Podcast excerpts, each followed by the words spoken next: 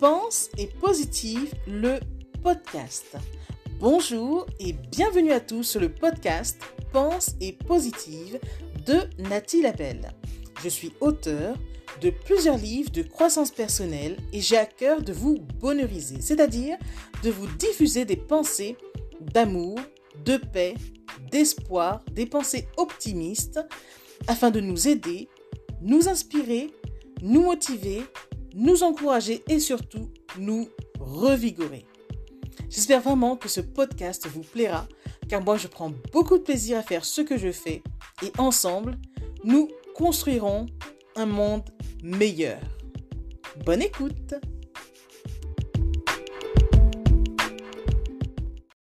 Nos attentes. Nous attendons souvent que l'autre réponde à nos attentes, alors que nous, nous ne savons même pas définir les nôtres. Souvent, nous espérons que la personne aimée, l'amoureux ou l'amoureuse, ou l'ami, comprenne ou même devine nos attentes et y répondent pour nous faire plaisir, alors que nous, nous ne savons même pas clairement formuler pour nous-mêmes nos attentes. Nous souhaitons que l'autre nous soit fidèle, alors que nous ne sommes même pas fidèles à ce que nous sommes vraiment. Nous attendons que l'autre nous prouve son amour pour nous, alors que nous ne savons même pas comment nous aimer nous-mêmes. Nous espérons que l'autre nous montre à quel point nous sommes importants pour lui, alors que nous ne nous considérons même pas importants dans notre propre vie. Si nous faisons toujours passer les besoins et les désirs de l'autre avant les nôtres, comment pouvons-nous attendre de l'autre qu'il fasse passer nos désirs et nos besoins priorité Si nous sommes toujours en train de répondre aux attentes des autres, celles que les autres nous formulent ou celles que nous pensons qu'ils ont, nous risquons de faire tellement spontanément que nous ne saurons même pas quelles sont nos propres attentes à nous.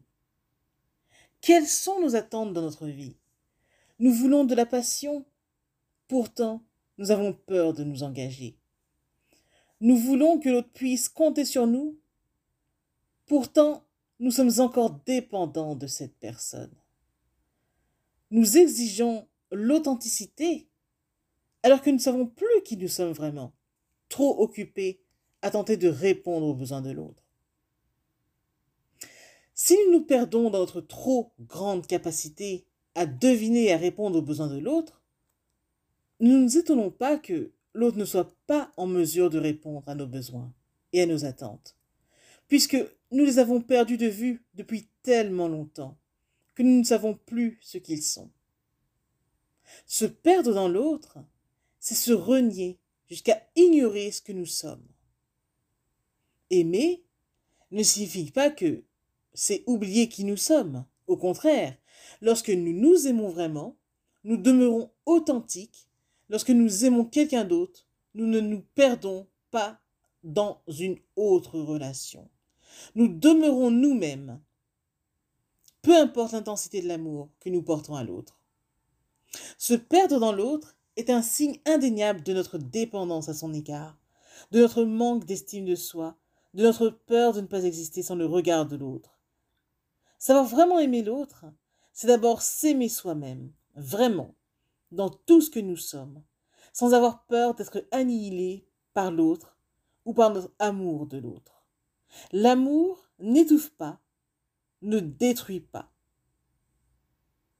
n'inhibe pas. L'amour crée permet l'expansion, se multiplie au contact de l'autre, apporte de la joie profonde. Quand l'amour nous restreint, c'est que ce n'est pas de l'amour, c'est la dépendance. Car le véritable amour nous permet de grandir, de nous améliorer, de nous faire sentir plus humains. Et plus nous aimons, plus nous sommes aimés. C'est une vérité de la palisse, et pourtant, c'est la réalité. Pensez-y. Texte lu pour vous.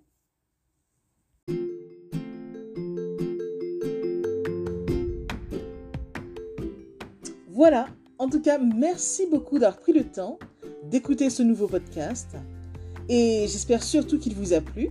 Si c'est le cas, N'hésitez surtout pas à le partager dans vos réseaux, à en parler autour de vous et surtout à vous abonner à ma chaîne. Merci infiniment et à bientôt. C'était Nathalie Labelle, auteure de plusieurs livres de croissance personnelle.